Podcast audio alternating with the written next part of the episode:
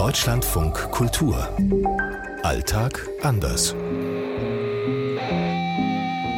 In Mexiko ist es jetzt 0.40 Uhr. 7.40 Uhr in Stockholm. 14.40 Uhr hier in Peking. 8.40 Uhr in Johannesburg. 22.40 Uhr in Los Angeles. Heute Vogue.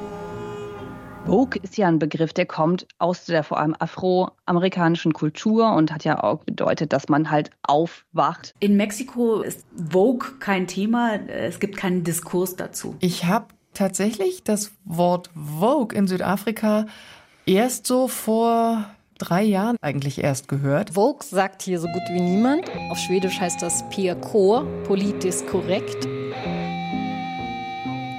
Man hat auch in den letzten Jahren gesehen, dass die kommunistische Staats- und Parteiführung tatsächlich vorgegangen ist gegen das, was man in Europa oder in den USA als woke bezeichnen würde. Also, dass bestimmte aufgeklärte Positionen beispielsweise was sexuelle Orientierung angeht, was Feminismus angeht, dass solche Dinge von der Staats- und Parteiführung nicht erwünscht sind. Diese ganze MeToo-Bewegung, die es auch in China gab beispielsweise, da ist sehr hart vorgegangen worden. Jetzt wird dieser Begriff in den USA auf der einen Seite, ich sag mal, in eher der linksliberalen Bubble benutzt als etwas, worauf man stolz ist. Also ich bin Vogue und ich verstehe die Probleme. Ich sehe zum Beispiel Rassismus, ich sehe Ungleichheiten, die rechtskonservativen Kreise nehmen das als Kampfbegriff. Da ist Vogue wirklich ein Schimpfwort. Disney ist jetzt Vogue, sagen die rechten Kreise, weil Disney beschlossen hat, dass sie diverser ihre Filme besetzen, also die schwarze Ariel zum Beispiel. Und das geht den konservativen Kreisen hier viel zu weit. Also Disney ist Vogue und damit ist Disney auch unten durch. Hier wird ja das politisch korrekt, also tatsächlich auch sehr abwertend gemeint. Wir haben in Schweden ja seit einiger Zeit eine konservative Minderheitsregierung, die sich von Rechtspopulisten stützen lässt. Und deshalb sind Aussagen hier in Schweden inzwischen möglich, die es früher nicht waren.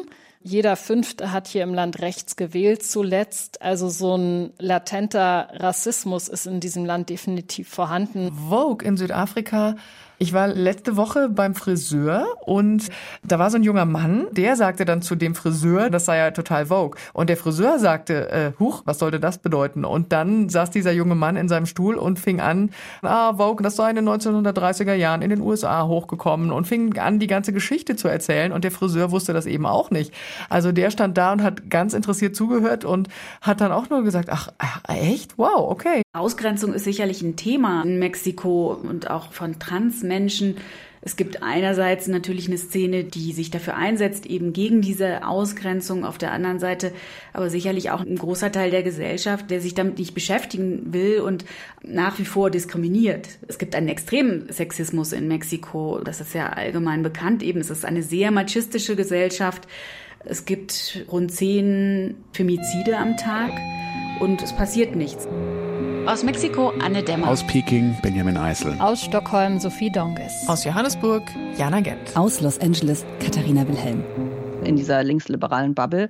Ich glaube, Vogue benutzt man dort nicht mehr so gerne, weil dieser Begriff so gekapert wurde von der Rechten, dass eigentlich keiner mehr das Wort Vogue gerne benutzt, sondern eher wir sind inklusiv, wir sind divers und das anders benutzt.